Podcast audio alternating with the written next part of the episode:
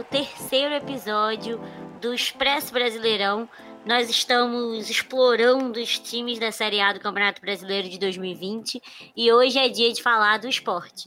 Como está você, Vitor Gama? Estou muito bem, Julinha. Nosso terceiríssimo episódio. Já tem aí os episódios sobre o Atlético Goianiense e o Curitiba, né? Em todos os agregadores de podcast do mundo. E hoje estamos aqui para falar do verdadeiro campeão de 87. Mentira, mas vamos falar do esporte. ai, ai, muito bom. A gente conversou para falar do esporte, né, com a Anica R, que é publicitária e ela é administradora da página Esporte Recife Notice, que fala tudo sobre o time. Então acho que é uma boa pessoa para falar sobre isso. Fala galera do podcast 4231, tudo bem com vocês? Agradeço desde já o convite para estar tá falando um pouquinho do Esporte Clube do Recife, meu clube de coração. Então vou falar um pouquinho com vocês como é que estava o clube antes da pandemia, como é que a gente lidou com a parada, como é que está agora, perda de jogadores, contratações e as expectativas aí para o Campeonato Brasileiro de 2020. O esporte vive uma grande crise, é o contexto em que ele já começa o Campeonato Brasileiro o técnico que a gente gosta muito aqui, o Guto hum. Ferreira, famoso Gordiola, é, conseguiu subir com o esporte para a Série A, mas esse ano não conseguiu bons resultados, que acabou sendo demitido e aí agora foi contratado o Daniel Paulista, que vai tentar aí controlar essas adversidades para ir bem dentro de campo. E aí foi isso que a que a Nika conversou um pouco com a gente nesse começo. A gente começou 2020 com Guto Ferreira. Ele aí que conseguiu acesso, né, de 2019 para 2020 no Campeonato Brasileiro. Mas logo na sequência, o esporte foi eliminado pelo Brusque na Copa do Brasil, não passou nem da primeira fase. Ele acabou sendo demitido para a chegada de Daniel Paulista, um queridíssimo e campeoníssimo pelo esporte. Quem conhece sabe, né, que em 2008 a gente foi campeão da Copa do Brasil e ele era o volante lá que é muito conhecido, um xodó da torcida rubro-negra.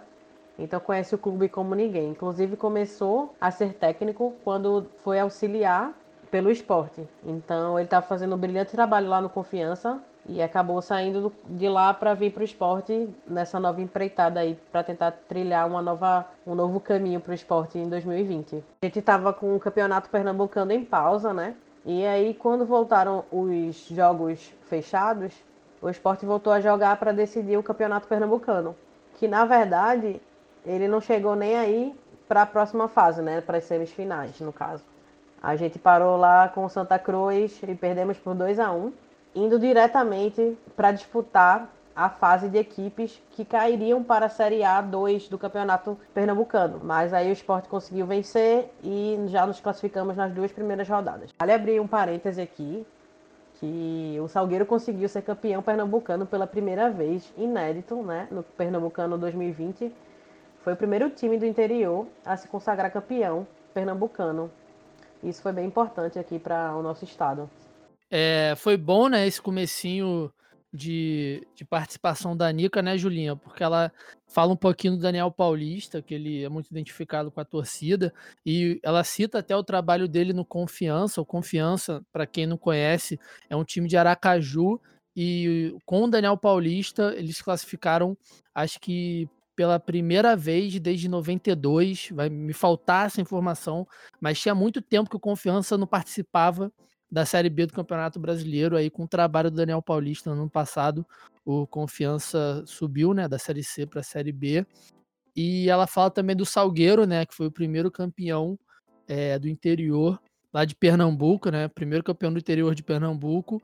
E só para a gente ter uma, uma noção, é, títulos por cidade, né, são 105 títulos da cidade do Recife e um, né, do Salgueiro agora. E esses títulos estão divididos em 42 para o Esporte, 29 para o Santa Cruz, 22 para o Náutico, 6 para o América, 2, 3 para o Torre, 2 para o Tramways e 1 para o Salgueiro e um também para o Flamengo de Pernambuco, que ganhou lá nos idos de 1915, Julinha.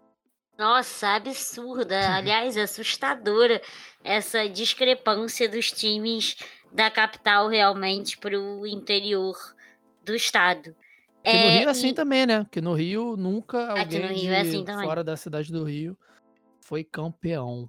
E assim, até para contextualizar um pouco essa questão da crise, né, do esporte, o que aconteceu foi que o esporte gastou muito com grandes contratações há um tempo atrás, né, um, é, quando ainda estava na Série A, antes de cair, com André Balada, Diego Souza e até o Luxemburgo mesmo, e aí agora, super endividado, precisa fazer o que um time, o que qualquer time sem grana tem que fazer para contratar, né? Que é para contratar, não, quando não pode contratar.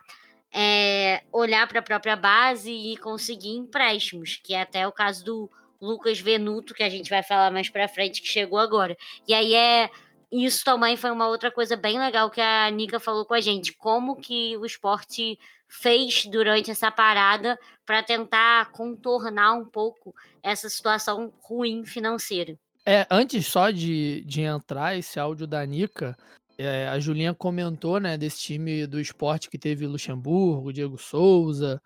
E esse time do esporte foi o de 2017, que foi uma daquelas apostas que por muito pouco não deu certo, porque no começo do trabalho do Luxemburgo com o esporte, o esporte estava ali figurando as sete, oito primeiras colocações, tinha aquela expectativa do Luxa conseguir fazer com que o esporte fosse para Libertadores. Na Sul-Americana, o esporte cai apenas na quartas de final, né, para o Júnior Barranquilha. Na Copa do Brasil, o esporte vai até as oitavas de final, ou seja, se fosse um ano comum, né, se fosse um ano de, de a, não é aposta, né? De investimento um pouco mais ali é, é, condicionado, né? Um pouco mais. Tá me faltando a palavra, Julinha.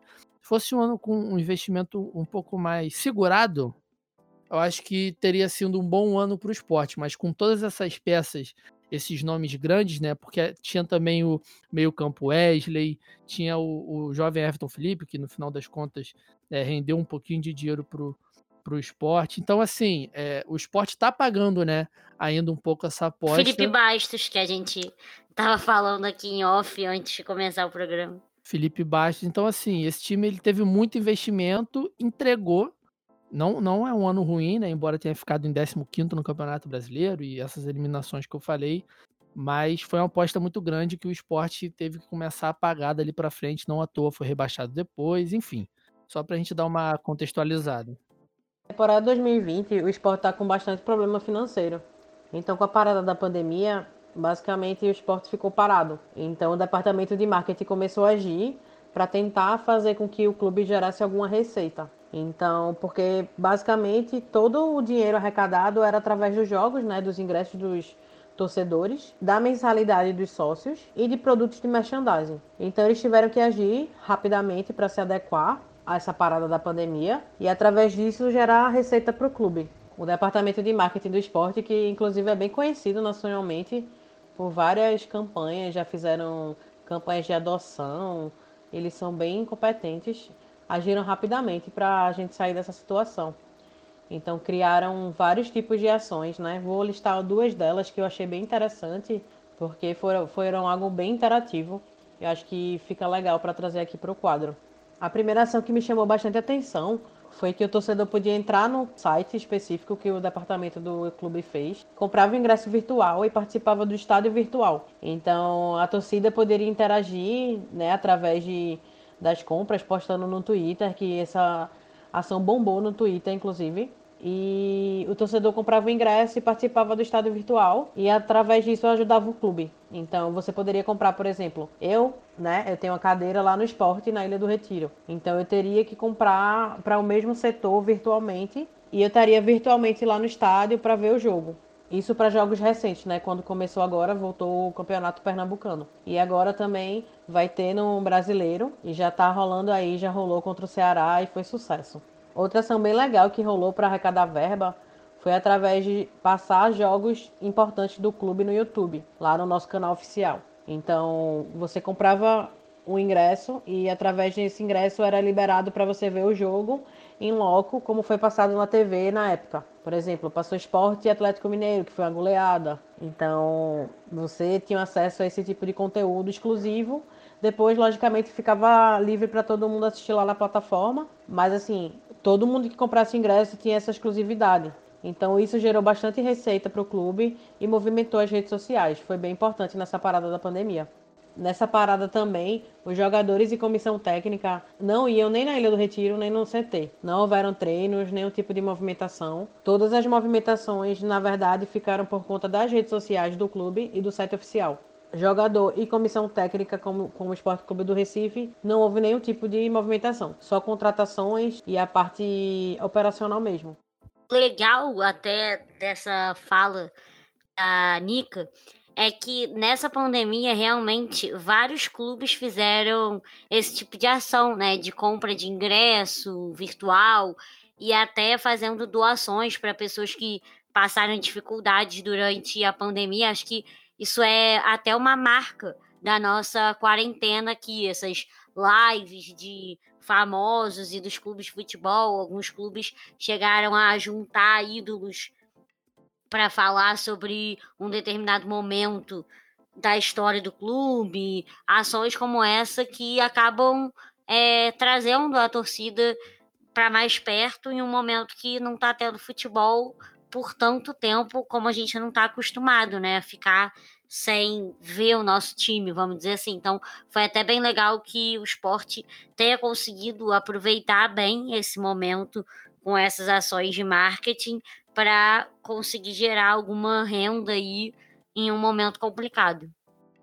É, foi, foi bem interessante porque a gente meio que foi tomado, né, por esses jogos antigos. A Globo reprisou a final de 94, reprisou a Copa de 70 no Sport TV. Aí então os clubes começaram a reprisar seus próprios jogos, né, no, nos seus canais e de fato esse lance do, do ingresso virtual, ele foi meio que substituído por alguns clubes com os totens, né? Que aí você pode deixar ali sua fotinho no, no estádio. E não deixa de ser algo criativo, né? Porque é, uma coisa é você fazer, você fazer de qualquer jeito, outra coisa é você ter uma ideia, você conseguir fazer de uma forma que agrade seu torcedor, de uma forma que seja economicamente um pouquinho mais viável, né? Porque é incomparável é, se for pegar a, o que o clube ganha em receita de jogo, com que qualquer clube possa ter vindo a ganhar com, com esses ingressos virtuais todos. Então, foi uma saída muito interessante passa muito pelo que a Nica falou, né? A, a parte de comunicação do esporte, ela já é muito conhecida, já, ela já tem um trabalho que para sua torcida já é, já é agradável. Então, foi, foi só mais uma das boas ações que, que esse departamento fez. Sim, tem que sempre buscar usar a criatividade nessas horas. E outra parte, agora mais pro fim do áudio dela, né, foi que ela disse que é, não teve treinos, os jogadores não puderam se juntar tanto, até por conta do financeiro mesmo. Então eu acho que acaba que a volta do do esporte é um pouco uma surpresa pra gente, porque Sim. esse ano o esporte empatou muito, tomou muito gol, mas desde a volta tem uma sequência de quatro vitórias bem boa e super importante dado esse momento atual, porque foi um time que caiu cedo na Copa do Brasil, foi mal no estadual, acabou tendo que disputar o, o quadrangular de rebaixamento e caiu também nas quartas da Copa do Nordeste. Então, não era um momento bom, eles não tiveram como fazer é, grandes estruturas durante a parada e eles conseguiram voltar bem. Então é uma boa surpresa, né?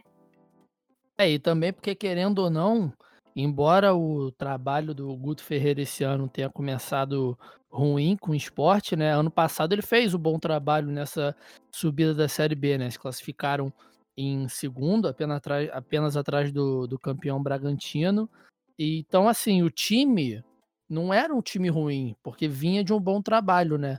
E aí só teve um começo de ano um pouquinho turbulento. Acabou que no final das contas foi interessante para o esporte, né? Porque apostou no Daniel Paulista, que também fez um bom trabalho no Confiança, como a gente falou agora há pouco.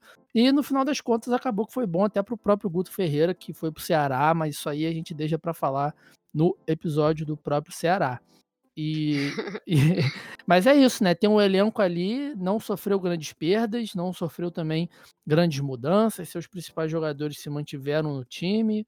Então, acabou que foi só esse início turbulento e no final das contas o esporte foi um dos times que dentro de campo a gente pode falar que foi beneficiado por essa parada, né? Se, se é que alguém pode pode ser considerado como beneficiado nessa parada de pandemia. É, pois é, acho que apesar dos pesares dentro de campo, a gente conseguiu ver esse crescimento justamente por conta desse elenco e não é só surpresa pelo que o esporte vinha fazendo, mas também por perdas que, de elenco mesmo que o esporte sofreu, que é até o que a Anica fala no próximo áudio que a gente vai ouvir agora.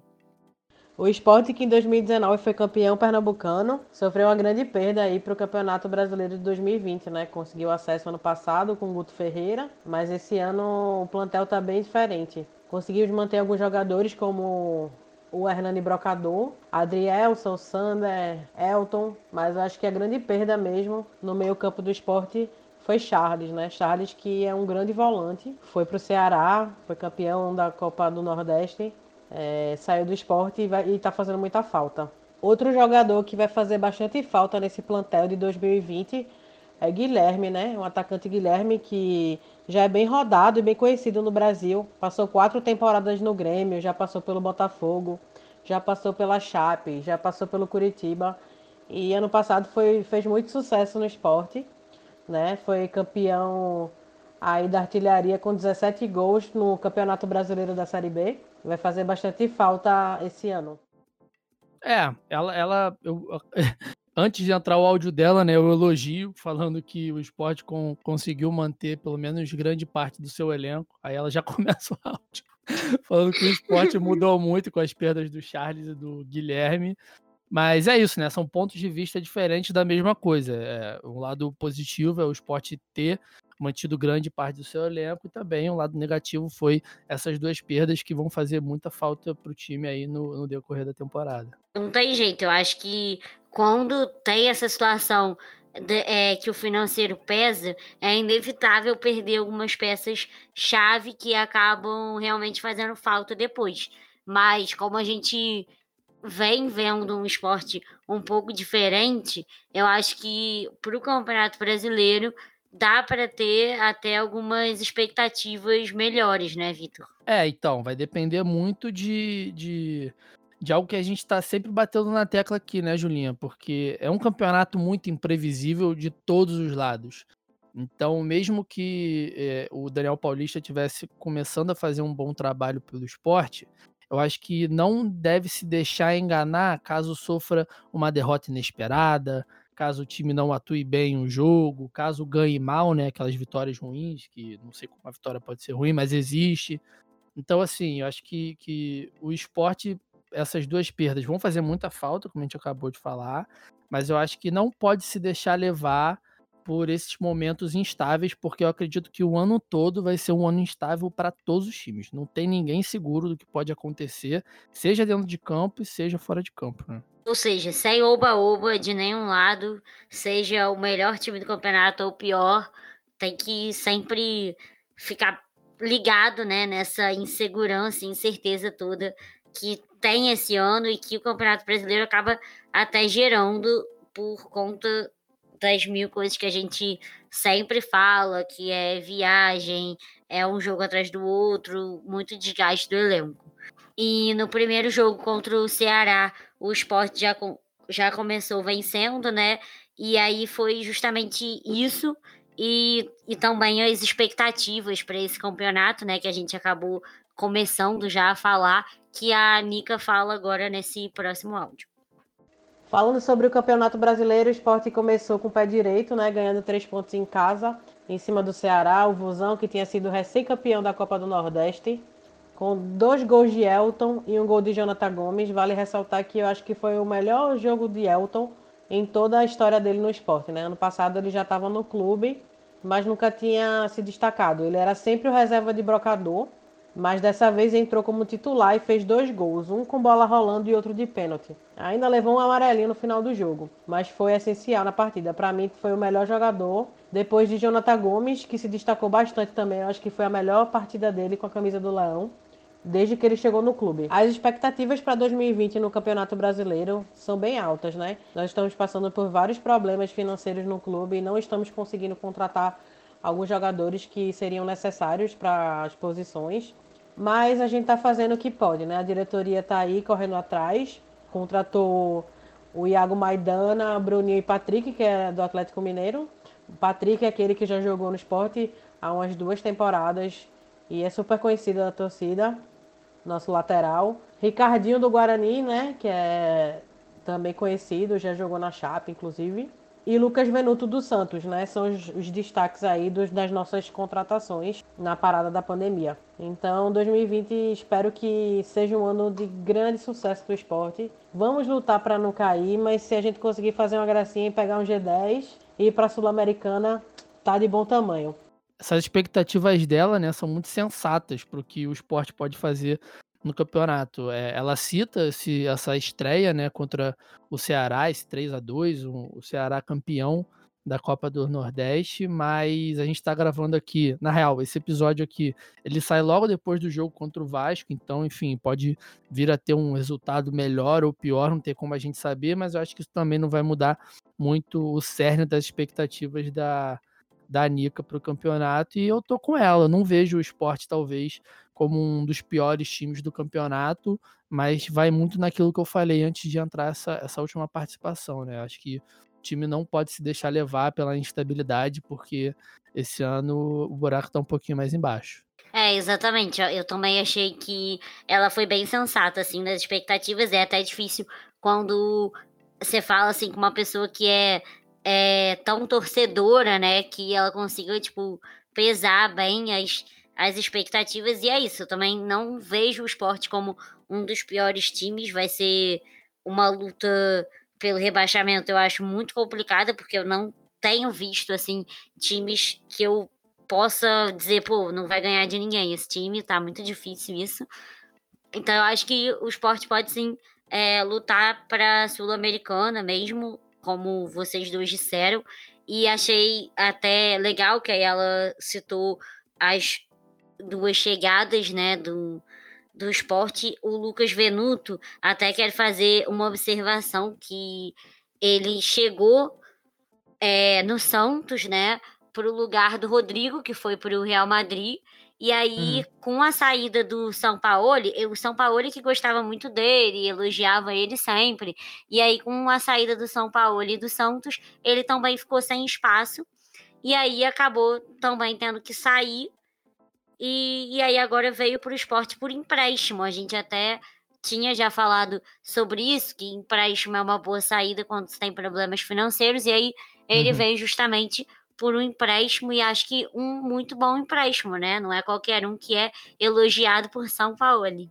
É, e passa muito por isso que você falou, né? Essa questão de empréstimo, porque os clubes que não, que não têm esse aporte para contratar jogadores, esse tipo de jogador que tem um bom potencial, que tem algo para mostrar ali num, num time que está com ambições maiores ou num time que também já está um pouquinho mais fechado, ele está sem espaço, pô, a gente vê aí todo ano jogadores que saem de Palmeiras, Flamengo, Grêmio, enfim, Corinthians, qualquer um desses times que tem essas ambições de conquistar os títulos, eles vão para times que têm ambições ali de meio de tabela e até de rebaixamento e conseguem render muito bem, né? Acaba que vira um jogo bom para todo mundo. Então, a, além do, do, do, Lucas Venuto, né, que vocês falaram, tem o Marquinhos também, do Atlético Mineiro, que a Nica bem falou, o Patrick, que é velho conhecido da torcida. Então, assim, é, é, é um daqueles times imprevisíveis, eu vou repetir muito isso, mas talvez seja um imprevisível um pouquinho mais positivo. É isso, acho que